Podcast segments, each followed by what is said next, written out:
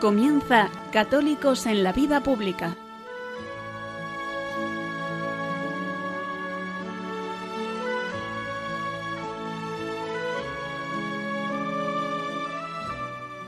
Un espacio dirigido en Radio María por Luis Zayas.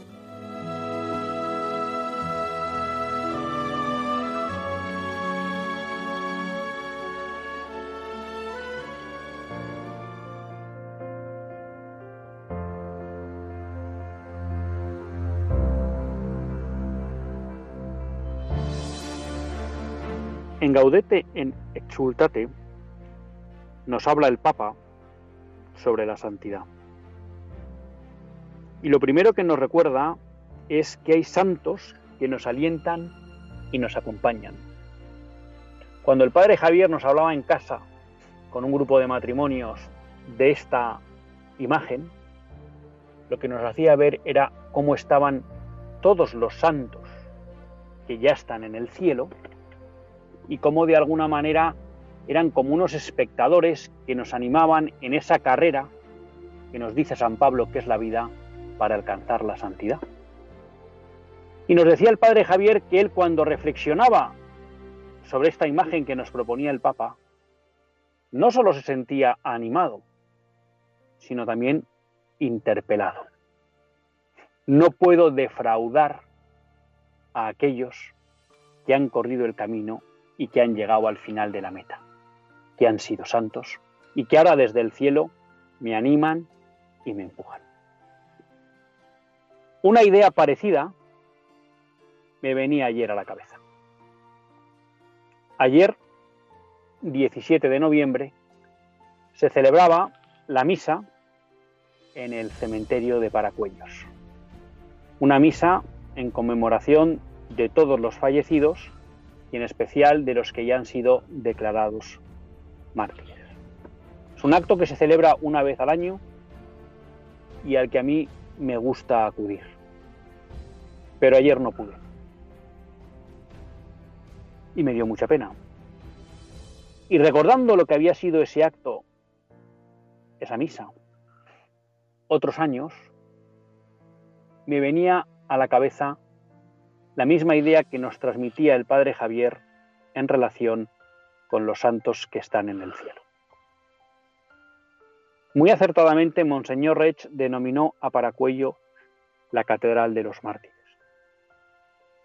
En una de las homilías estos años explicó cómo la sangre de esos mártires había permitido que esa negrura demoníaca que se abalanzaba sobre España y sobre su iglesia para hacerlas perecer, no pudiera llevar a cabo su objetivo.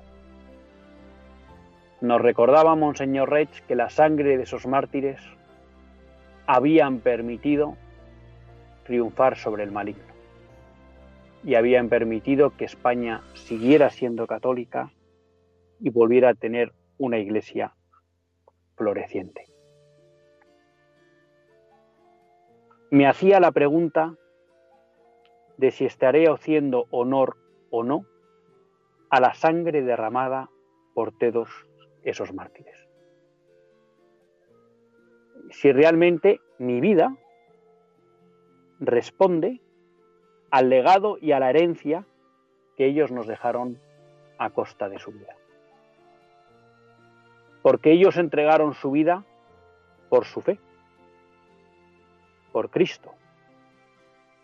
Y también de una manera consciente o inconsciente, esa entrega hizo que España siguiera siendo católica, que la Iglesia católica siguiera sobreviviendo en España. Y no solo eso, sino que tuviera una época de gran florecimiento.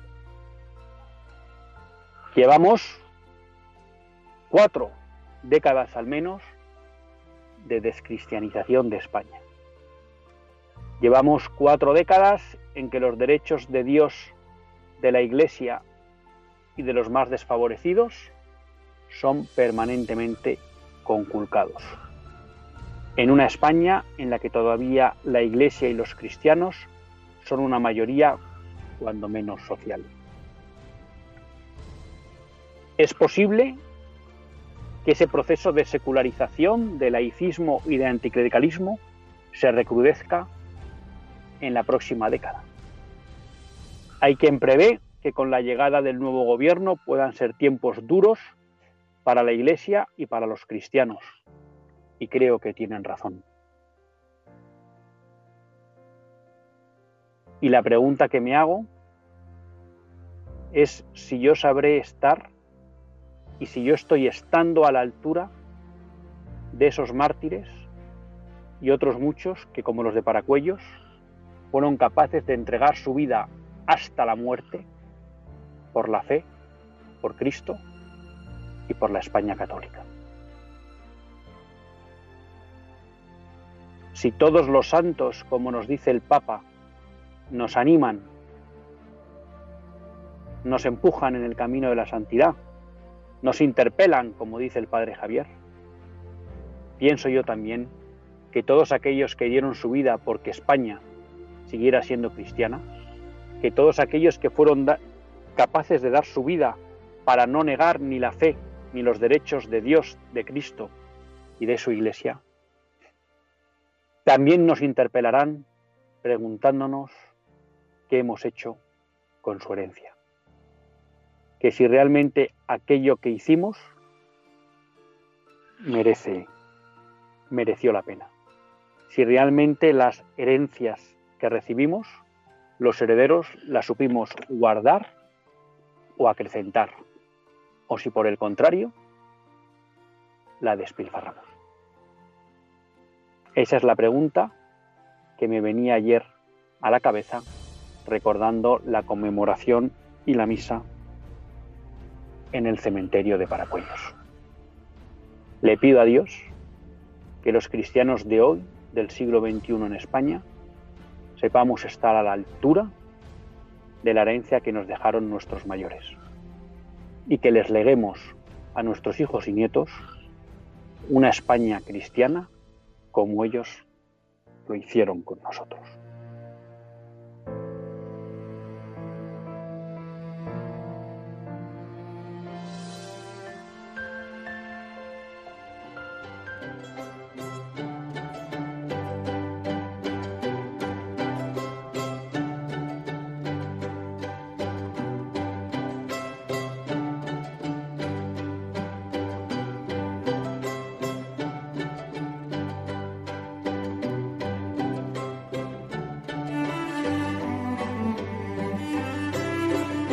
Buenas tardes, queridos amigos de Radio María. Un lunes más volvemos fieles a la cita con todos ustedes en los estudios centrales de Radio María. Un lunes más para hacer este programa, Católicos en la vida pública. Programa que, como todos ustedes saben, quiere ser una reflexión pausada sobre la actualidad nacional e internacional una reflexión que tratamos de hacer siempre desde la óptica del magisterio de la Iglesia y su doctrina social. Una Iglesia que no nos cansaremos de repetir que es madre y maestra. Un lunes más tienen la suerte y la gracia de compartir con todas, con todos ustedes esta hora de radio Luis Zayas, que es quien les habla. Un lunes en el que ya vamos dejando atrás las elecciones y no me atrevería a decir que sus resultados, porque de alguna manera la comidilla de toda la semana pasada ha sido el preacuerdo, como así lo denomina el presidente en funciones Pedro Sánchez, entre su partido y Podemos. Un preacuerdo bueno, pues que de llevarse a cabo podría tener seria incidencia fundamentalmente en lo que es la libertad de la Iglesia y de los cristianos. Pero hoy, en concreto, no me querría referir a los efectos que, que pudiera tener ese pacto de confirmarse y de llevarse a cabo. Nosotros, eh, y en especial para la Iglesia. El hecho de que se aprobara ese, ese gobierno si hemos visto alguna cosa concreta de lo que nos puede deparar la nueva situación. Y es que la ministra de Educación, Isabel Cela, en el Congreso de Escuelas Católicas,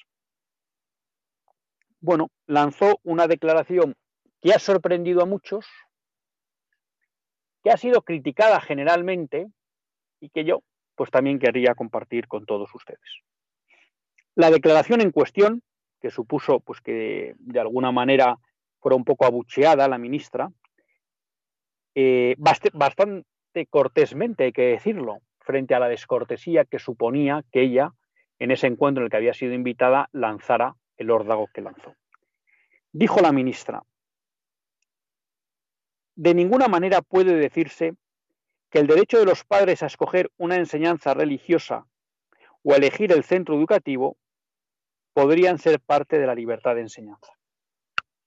Esos hechos, los de elegir centro, formarán parte de los derechos que puedan tener los padres, madres, en las condiciones legales que se determinen, pero no son una emanación estricta de la libertad reconocida en el artículo 27 de la Constitución española. Bueno, estas son las palabras que dijo. Ella de alguna manera se centró en dos aspectos de la libertad religiosa, la libertad de los padres para elegir centro y en segundo lugar la de escoger enseñanza religiosa. Este tema es interesante porque nos puede orientar por dónde va a venir los próximos ataques a la ya tan limitada libertad de educación que existe en España. Si nosotros nos vamos, y esto puede resultar un poco tedioso, pero creo que merece la pena, nos vamos al artículo 27 de la Constitución, el apartado 1 nos dice que todos tienen derecho a la educación se reconoce la libertad de enseñanza. La educación tendrá por objeto el pleno desarrollo de la personalidad humana en el respeto de los principios democráticos de convivencia y a los derechos y libertades fundamentales. 3.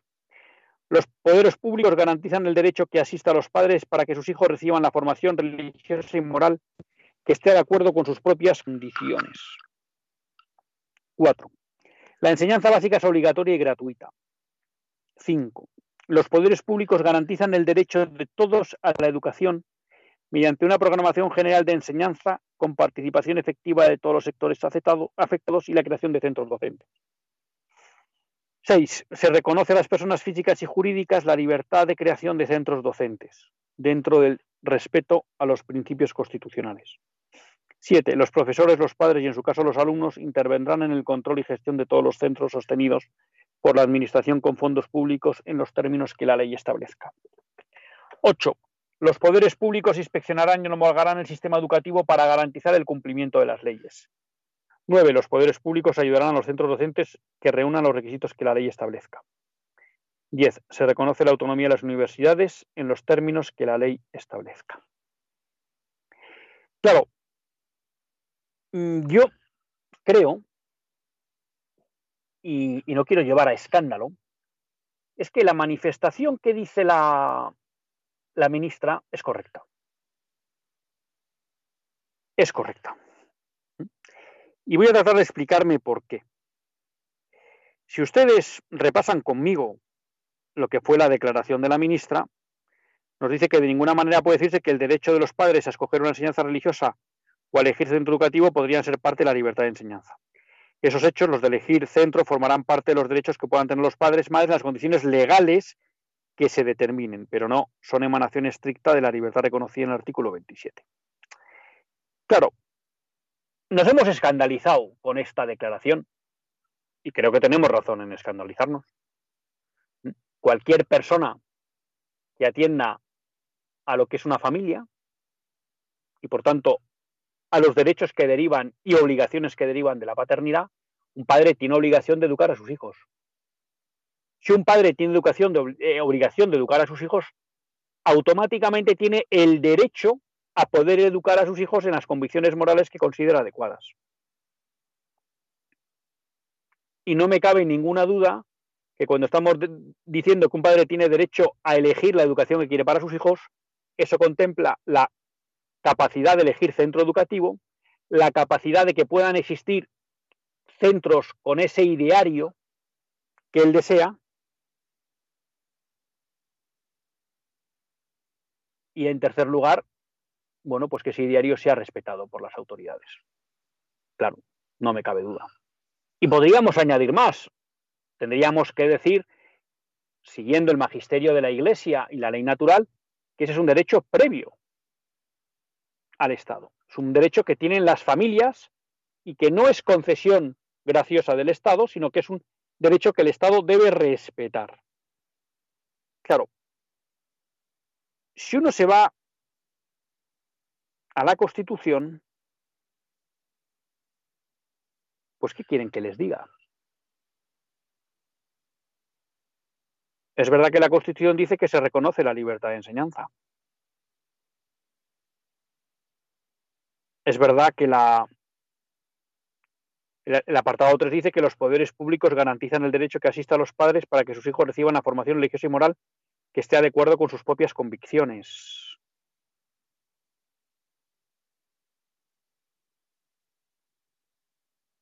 Bien, si vemos esto,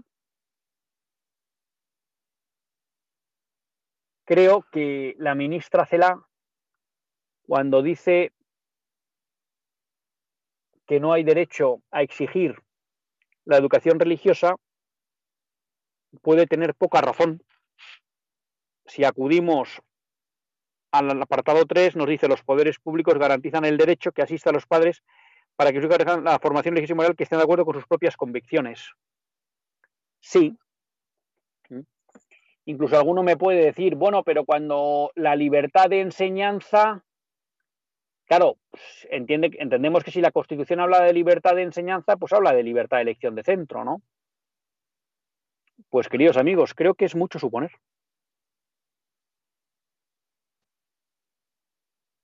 Esta semana escuchaba un vídeo de Gil Robles padre, el político de la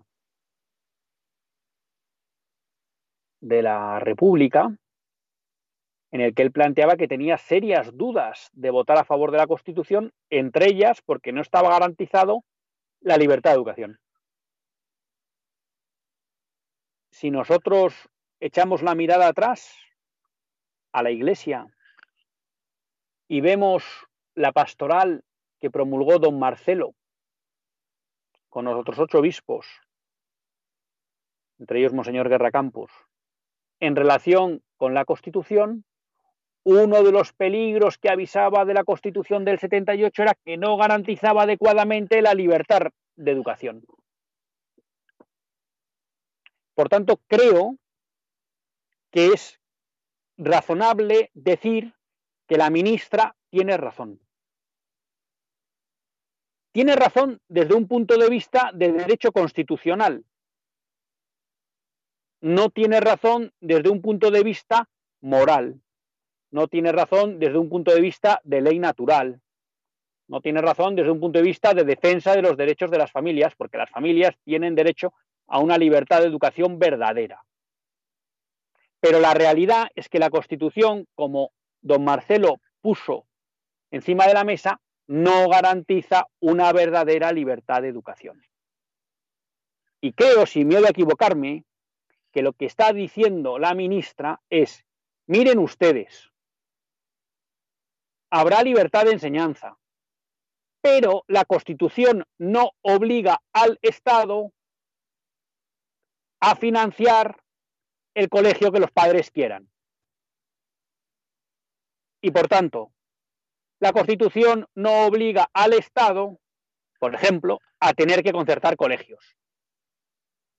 Porque la Constitución lo que está diciendo es que se garantice la libertad de enseñanza.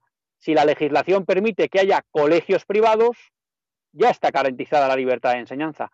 Oiga, pero es que yo no puedo acceder a ellos. Bueno, ese es su problema. Pero no me pida a mi Estado que yo se lo financie, porque la Constitución no me obliga a ello. Oiga, pero es que no hay clase de religión en el colegio. Oiga, es que a mí la Constitución no me obliga a que pague la educación la clase de religión. Creo que eso es lo que está diciendo Isabel Cela. Y me temo que tiene razón. Que efectivamente, como nos avisaron nuestros mayores, la Constitución no garantiza la libertad de enseñanza. Y eso es algo que hemos venido viviendo en los últimos 40 años. Por eso llama la atención que nos escandalicemos hoy con esa frase. Porque es lo que vienen haciendo todas las administraciones socialistas desde el poder siempre que lo han tenido. Que es tratar de impedir que haya alternativa con fondos públicos a la educación pública. Porque si la señora Cela no tuviera razón, cuando se promulga la LOE que elimina el factor de demanda social para conceder conciertos, alguien debería haber declarado inconstitucional esa ley y nadie lo hizo. ¿Y esa ley qué implicaba? Que si el gobierno no quería, la administración autonómica de turno, que es quien tiene las, las competencias en materia educativa, si el gobierno de turno autonómico no quería financiar conciertos, no estaba obligado a ello. Y nadie tildó de inconstitucional ese artículo. Lo que se dijo, y es verdad, es que con ese artículo se cercenaba la libertad de educación. Perfecto. Y tenemos razón. Pero la realidad es que esa norma parece ser que estaba amparada por el artículo 27, porque nadie la declaró inconstitucional. Por tanto, la señora Cera lo que nos está diciendo es, no tengo obligación de pagarles a ustedes que elijan el colegio que quieren. Yo les ofrezco la educación pública. Y si no les gusta, pues a lo mejor se la tienen que pagar ustedes. Y eso es lo que viene pasando en España. Y algunos dirán ahora, bueno, pero tenemos el sistema del concierto, claro. Pero vamos a hacer un poco de historia, queridos amigos, porque este es un tema importante. Porque cuando nosotros hay veces que hablamos en el programa y decimos, hombre, pero ¿cómo ha pasado esto? Nos han cambiado el agua. Claro, nos han cambiado el agua porque han controlado la educación en los últimos 40 años. Y desde ese control de la educación han conseguido cambiar las mentalidades de los jóvenes, que los que eran jóvenes hoy ya son mayores. Y siguen cambiando la mentalidad de los jóvenes actuales. Entonces, claro, España es distinta. Y se ha cambiado desde la educación, sigilosamente porque se ha tenido el control de la educación. ¿Y por qué se ha tenido el control de la educación? Porque España es una anomalía ¿eh? en, todos los países europeos, porque es, el, es la nación que más porcentaje de educación privada, y ahí incluyo la concertada y la privada pura, tiene, o vamos a hablar si quieren de educación de iniciativa social, es la nación que más porcentaje de educación de iniciativa social tiene con mucha diferencia con el resto de Europa. ¿Por qué? Porque no cabe duda que las órdenes religiosas en España han tenido mucha presencia y una presencia muy fuerte en el sector educativo. ¿Qué instrumento utilizó el gobierno socialista allá de Felipe González, al que ahora nos ponen como ejemplo de gran estadística, para cercenar la libertad educativa de los católicos, los conciertos. Y digo que hagamos historia porque cuando se votó en la Asamblea de la Federación Española de Religiosos de la Educación si aceptar el sistema de conciertos o no, se votó que no. Salió que no. Porque religiosos eran muy conscientes de que estaban poniendo en riesgo su libertad para ejercer la educación de la sociedad. Y si hacemos historia,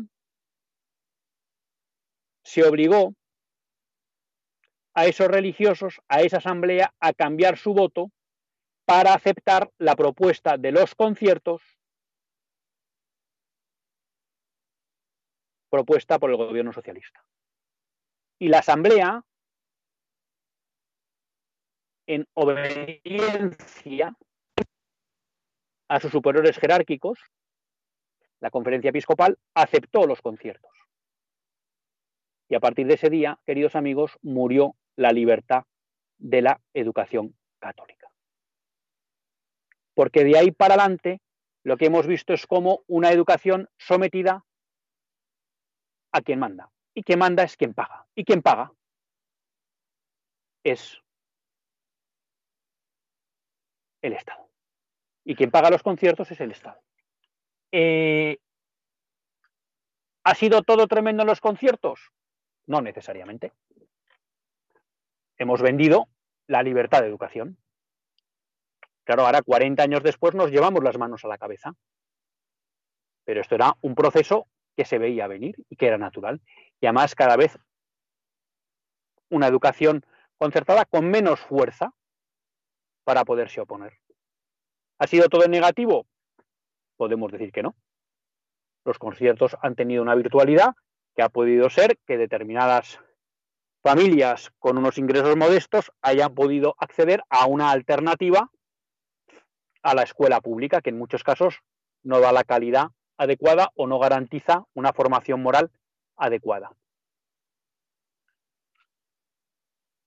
La pregunta es, ¿esto no se podía haber instrumentalizado de otra manera? ¿No se podían haber buscado otros medios para ayudar a que las familias menos favorecidas económicamente pudieran acceder a una educación alternativa a la pública? Quizá sí, quizá no. Ha podido ser un efecto positivo, pero que creo, en mi humilde opinión, que no compensa la pérdida de libertad educativa. Y alguien dirá, ¿y cómo dice usted que se ha perdido libertad educativa? Bueno, ya hemos visto cómo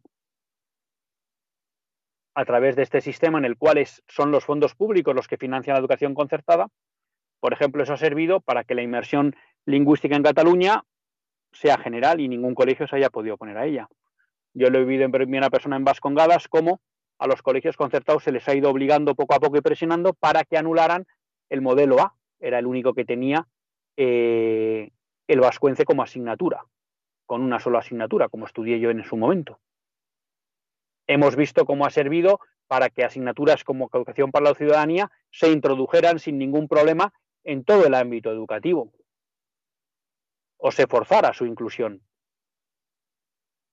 Hemos visto cómo el Colegio San Juan Pablo II, Juan Pablo II, de la Fundación Educativa Cervanta, era amenazado con quitarle el concierto, que es tanto casi como decirle usted va a desaparecer, porque las familias a las que usted atiende no van a poder pagar su colegio si le convertimos en privado, era amenazado con el concierto al no querer asumir, ni siquiera eso, al criticar una ley injusta en materia LGTBI ideología de género de la Comunidad de Madrid presidida por Cristina Cifuentes.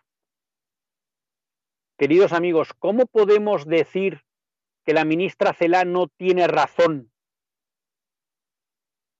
cuando estamos viendo que en España, por ejemplo, no se puede acceder a una educación en español como lengua vehicular. Si la libertad de elección está garantizada, si la libertad de enseñanza está garantizada por el artículo 27, ¿cómo es que nadie ha declarado inconstitucional eso? Bueno, es que Aznar pactó no hacer el recurso en el famoso pacto del Majestic. Puede ser, pero hay sentencias contra la inversión lingüística, pero que no se aplican, no se ejecutan.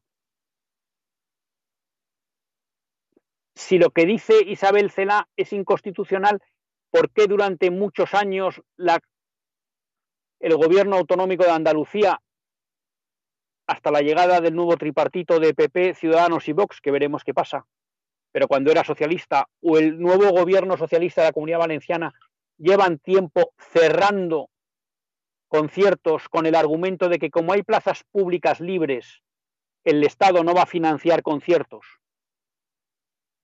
¿Por qué fue posible que Zapatero eliminara el criterio de demanda social? Claro que en lo moral no tiene razón Isabel Cela. Pero en lo jurídico, y me refiero en su positivismo, porque la declaración de Isabel Cela es una muestra magnífica de lo que es el positivismo el derecho a la educación de los padres dependa de lo que digan las leyes. Ole ahí. Una cosa es que ese derecho, en un momento dado, se pueda, un derecho natural que las leyes tienen que reconocer, luego su ejercicio concreto pues pueda tener unos ciertos eh, procedimientos, unos ciertos límites en función de las posibilidades del sistema y que la ley establece. No, no, pero ya lo que estaba diciendo es en función de lo que digan las leyes. Pero claro, es lo que dice la Constitución. Y ya nos avisaron nuestros mayores que esto pasaría. Yo creo que seguimos engañándonos tratando de decir que Isabel Cela se ha equivocado.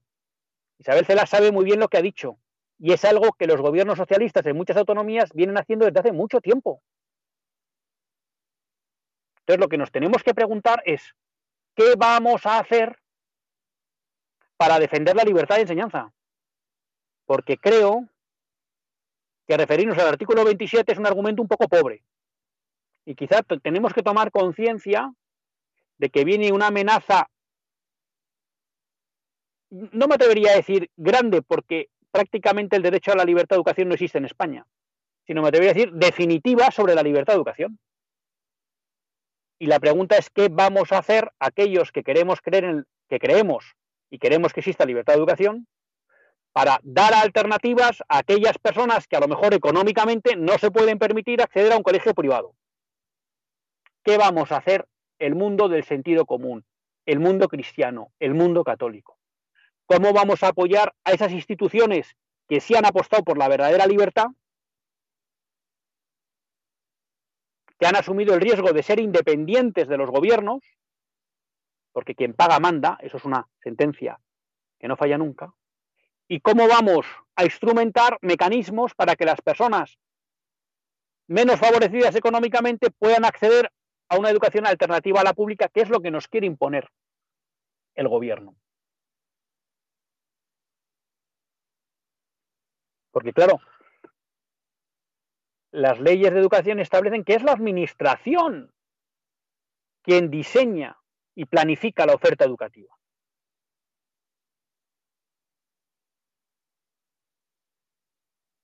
Y bajo ese prisma, lo que nos dicen las organizaciones, las administraciones autonómicas, fundamentalmente el PSOE, es, bueno, como hay plazas públicas, no me pidan otras, porque ya hay plazas públicas libres. Yo ya les estoy ofreciendo la posibilidad de que tengan educación. Si quieren otro tipo de educación, organícenla ustedes y me temo que es difícil justificar que el artículo 27 obliga a la administración a concertar colegios o a facilitar la aparición de colegios privados. Lo que no podrá hacer es impedirlo o negar que existan colegios privados, pero lo otro me temo. Y lo mismo con la clase de religión. Una cosa será que, de acuerdo con ese artículo 27 de una redacción bastante mala para defender los derechos de verdad de la libertad de educación, podamos entender que no se puedan negar a que exista clase de religión. Otra cosa es que el Estado nos diga que la tiene que financiar. A lo mejor nos dices que eso no lo dice el artículo 27 y a lo mejor tienes razón. ¿Qué vamos a hacer para defender ese derecho? No para defenderlo, sino para hacerlo práctico, real, que exista. Creo que no se equivoca tanto como decimos la ministra Cela. Otra cosa es que no tiene razón ni en lo moral ni en lo natural de los derechos de los padres. Pero otra cosa es que no tenga razón en que la Constitución española no garantiza adecuadamente esos derechos, porque es lo que venimos viviendo desde hace 40 años. ¿Quiere decir eso que es malo todo el que ha asumido el concierto? Ni mucho menos que en base al concierto no han podido surgir iniciativas que han ayudado a un montón de gente, por supuesto. Ahora, dicho eso, no pensemos, no pensemos que no tenía razón don Marcelo. No pensemos que no tenía razón Gil Robles. No pensemos que no tenían razón muchos que avisaron de que ese artículo 27 no garantizaba. Siempre hubo los bonistas que dijeron, bueno, no hay peligro. Pues creo que una vez más tuvieron suerte no los pesimistas, sino, como diría la señorita Prim, los vigías despiertos. Porque este ha sido el pan nuestro de cada día en los últimos 40 años de Constitución española. Cercenar cada vez más, poco a poco, sin grandes sin grandes ataques, dejando que pase el tiempo, haciéndose poco a poco con el control como a través del dinero público. Y eso es en lo que estamos hoy. Y puede que estemos, o no, pero por lo que anunciaba la ministra, a punto de la traca final. Y es que ante la caída de la demografía, ante la existencia de plazas públicas libres, el Estado diga, yo ya estoy ofreciendo plazas disponibles, no me pidan que concierte. Por tanto, queridos amigos, creo que tenemos un reto muy importante por delante que tendremos que saber afrontar. Y que posiblemente la batalla no esté tanto, que también en la cuestión legal, que ojalá se gane y ojalá me equivoque yo en la interpretación del artículo 27 y ojalá se equivocaran don Marcelo, Gil Robles y demás que avisaron de que ese artículo no garantizaba la libertad de educación, pero sobre todo la, la batalla está en cómo vamos a permitir que los padres puedan elegir de verdad. Y eso va más allá de una batalla jurídica, va a una batalla práctica. ¿Qué opciones vamos a dar, queridos amigos? Creo que es uno de los grandes retos para el siglo XXI de las personas de sentido común y de los católicos en especial.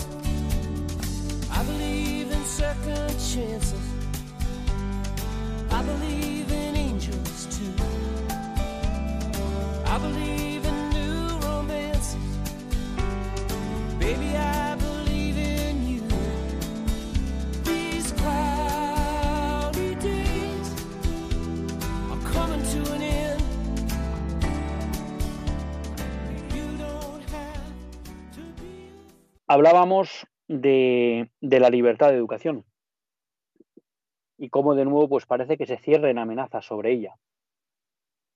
Yo cuando hablo de este tema, y yo creo que ustedes me lo han oído muchas veces, siempre me acuerdo y recuerdo eh, una reflexión que hizo Alberto Bárcena cuando presentamos aquí en el programa su libro sobre la masonería. Y él decía, la masonería siempre tiene dos obsesiones la destrucción de la familia y el control de la educación. La destrucción de la familia, que estamos hablando siglo XVIII, siglo XIX, empezaba siempre por la ruptura del vínculo matrimonial con la introducción del divorcio, ¿no? cosa que ya inició Lutero y el protestantismo. Y luego el control de la educación. Por eso cuando yo les explicaba que España es una cierta anomalía a nivel europeo, porque hay un grado de educación de iniciativa social mucho más alto, un porcentaje mucho más alto que en el resto de Europa, Bueno, pues no es, vamos a decir, casual. Allá donde la masonería ha logrado tener mayor control sobre las políticas públicas, lo que se ha impuesto es la educación pública. Sí, luego nos gusta mucho decir, bueno, no, es que en el resto de Europa la enseñanza pública es de mucha calidad. Bueno, no sé si será de mucha calidad o no, pero la realidad es que como hay poca alternativa privada no existe libertad de educación. Conozco un poquito, ¿no? Eh, el gran esfuerzo que tienen que hacer muchas familias católicas en Francia para poder tener colegios al margen del, del sistema público donde será de calidad, pero se enseña una educación laica. Laicista, me atrevería a decir, ¿no? Bueno, pues eso queda ahí, ¿no? Y quizá no es baladí que durante una época en que la masonería pudo tener poca influencia en España, como puede ser el periodo de Franco, bueno, pues la educación católica prosperó. Y quizá por eso no es de extrañar que desde el año 78, que a lo mejor la masonería ha podido tener más influencia en las políticas públicas, pues estemos viendo cómo permanentemente se va produciendo una degradación y un ataque permanente a la libertad de educación. Pero queridos amigos, yo creo que la pregunta no es tanto lamentarnos ni tienen derecho o no tienen derecho a hacer esto, es cómo nos vamos a organizar para poder garantizar una verdadera libertad de educación. ¿Qué soluciones prácticas vamos a poder dar a aquellos que apuesten por ella? Bueno, junto a eso, yo quería hacerles mención a, dos cuestiones. Una es un poco también en ese repaso que a veces nos gusta hacer eh, internacional, y este tiene también enganche eh, nacional, ¿no? Y es el, el, incremento de la cristianofobia o cristofobia, ¿no? Se lo comentaba el otro día en un programa así de pasada, y es que me ha dejado sobrecogido en toda esta revuelta social que se ha producido en Chile en relación con una serie de medidas del gobierno del centro derecha de Piñera en relación, pues, lo que más eco ha tenido ha sido la subida de los precios del, del metro, del billete del metro. Bueno, el caso es que eso ha tenido una contestación tremenda, bueno, pero una contestación que uno no, entiende muy bien por qué, luego habrá otras causas, ha acabado con muchas iglesias saqueadas e incendiadas y profanadas. En un país sudamericano el país, podríamos decir, con mejor calidad de vida de toda Sudamérica, Hispanoamérica. Y de repente hay un brote brutal de cristianofobia. ¿Qué es esto? ¿Qué está pasando? Esto engancha, nos enterábamos la semana pasada, creo que fue el sábado, ¿no? Que una ermita en la provincia de Zaragoza había sido asaltada y quemada. ¿Qué es esto? A eso hay que unir que no se conocen mucho, pero van cayendo con cuentagotas, cada vez cuentagotas más rápidas, de profanaciones, de pintadas en templos que se dan en España. Lo que empieza a ver que aflora una cristianofobia violenta. Me ha dejado sobrecogido también una noticia que que se publicaba este fin de semana. En este caso era en, en, Irlanda. Y me dicen ustedes, ¿qué ha pasado en Irlanda? Bueno, pues en Irlanda hemos asistido a que un, monasterio de unas monjas, bueno, pues ha sido asaltado por unos bueno, no sé cómo decía, por unos bárbaros, yo creo que hay que decir, por unos bárbaros, y destrozó toda la copilla, gritó, gritó insultó a las monjas, eh, profanaron y, bueno, vandalizaron todo, toda la capilla, ¿no? Otro ataque más de cristianofobia. ¿Qué está pasando, no? yo creo que es bueno que nos demos cuenta también de, determinadas cuestiones que aparecen en el, en el en nuestras sociedades, ¿no? Para también tratar de entender quién está fomentando estos procesos. ¿Por qué hay que atacar una capilla? ¿Por qué hay que atacar un convento de monjas? ¿Por qué? ¿Cuál es el mal que produce?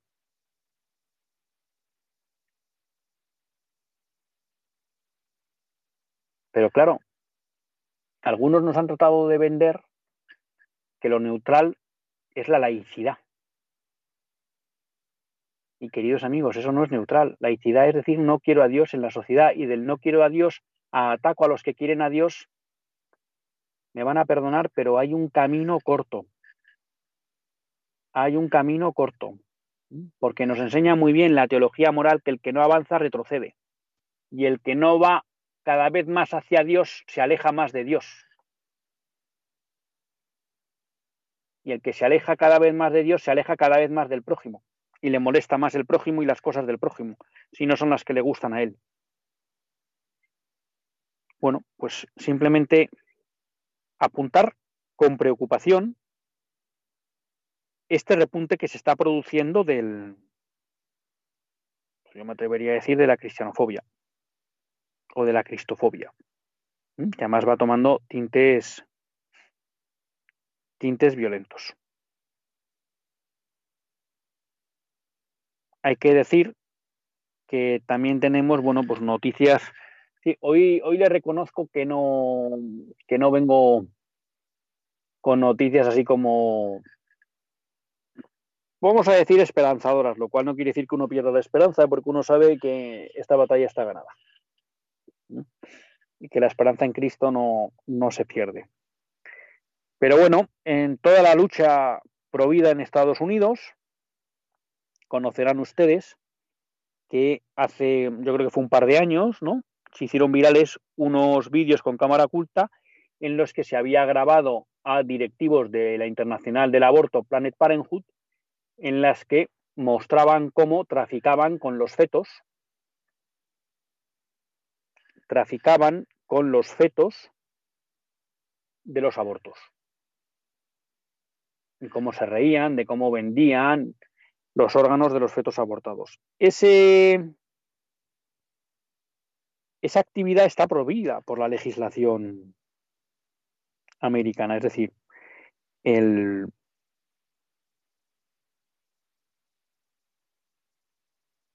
investigador lo que descubrió es que estaba produciendo un delito por por culpa de Planet Parenthood. Es verdad que lo hizo con cámara oculta.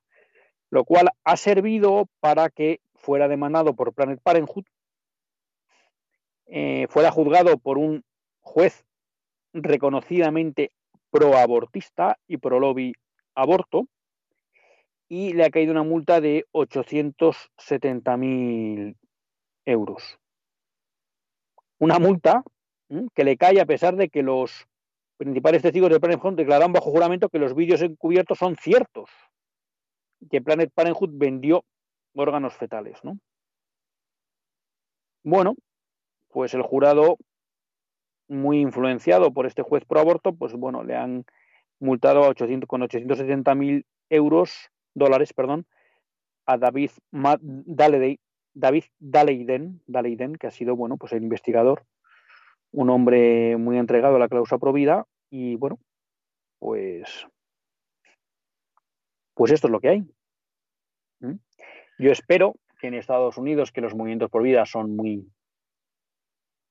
muy activos y muy prósperos, bueno, pues sean capaces de amalgamar para que mucha gente ayude a sufragar esta multa, ¿no? Pero bueno, y aquí pues tendremos que esperar y me temo que sentados a ver si que, dado que en un juicio se ha puesto de manifiesto que Planet Parenthood cometió un delito federal, bueno, pues a ver si alguien toma medidas contra Planet Parenthood, pero parece que esto no va a ir por ahí, ¿no? Ahora parece que el único que está dispuesto a atacar a Planet Parenthood, al menos por la vía de la financiación, que es la que puede, es el presidente actual de Estados Unidos, Donald Trump, ¿no? Que parece que está pues realmente empeñado en que no haya fondos públicos para financiar el aborto ni fuera de Estados Unidos ni dentro de, de Estados Unidos. ¿no? Y en relación con, con, esta lucha por la vida, bueno, pues hay que decir también que es una lucha que no, que no cesa, ¿no? Y volvemos a tener pues dos noticias, ¿no? Los obispos de Costa Rica apoyan la marcha a la vida, digo sí, para evitar la regulación del aborto en Costa Rica, ¿no? Venimos hablando desde hace tiempo que bueno, pues que hay una clara ofensiva del nuevo orden mundial por implantar el aborto en, en Sudamérica, ¿no? Aquí siempre sería bueno recordar todas milongas que nos vendían cuando se hizo la campaña para legalizar el aborto en España, cuando nos explicaban que prácticamente España era de los pocos países que no tenían legalizado el aborto. Cuando era más bien al revés, iba a ser de los pocos países que tenían legalizado el aborto. Pero bueno, esto es lo que tiene el que el mundo pro muerte pues siempre utiliza la mentira como argumento, como argumento y como instrumento. Bueno, pues hoy lo que nos encontramos es que en Costa Rica pues hay esa amenaza y, la gente se va a movilizar y tienen el apoyo de sus, de sus obispos. Y en la misma línea, pues nos encontramos con Alberto Fernández. Alberto Fernández, ¿quién es? Pues es el nuevo presidente electo de Argentina, que sería un poco pues el candidato del kirchnerismo, ¿no? de Cristina Kirchner, que creo que ya no se podía presentar, y pues ha promovido a este candidato, cuya obsesión fundamental parece ser que es, a pesar de la crisis que está sufriendo eh, Argentina, pues aprobar a toda costa el aborto. Ya saben ustedes que Macri, que ha sido una excepción brutal en relación a todo lo que nos referimos a derechos y defensa de principios, ¿eh? porque intentó legalizar el aborto y fracasó. Ha introducido la ideología de género cuanto ha podido en la legislación. Bueno, pues esperemos que Alberto Fernández pierda también esta batalla como la perdió Macri. Ahí, pues también todo hay que decirlo, el pueblo argentino nos dio un ejemplo de, movilización, ¿no? Y, y, creemos pues que si Dios acompaña, y se mantienen fieles, pues es de nuevo una batalla que se puede, que se puede ganar. Así que, queridos amigos,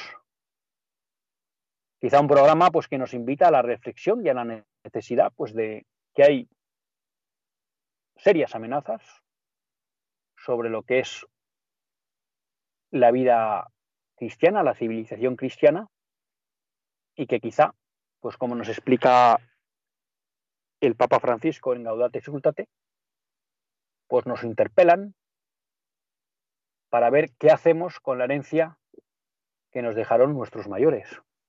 Entre ellos, pues los que nos recuerdan Monseñor Reich, que en Paracuyos y en otros muchos, muchos de España dieron su sangre para que España siguiera siendo cristiana. Hasta el próximo lunes, si Dios quiere, que Dios les bendiga.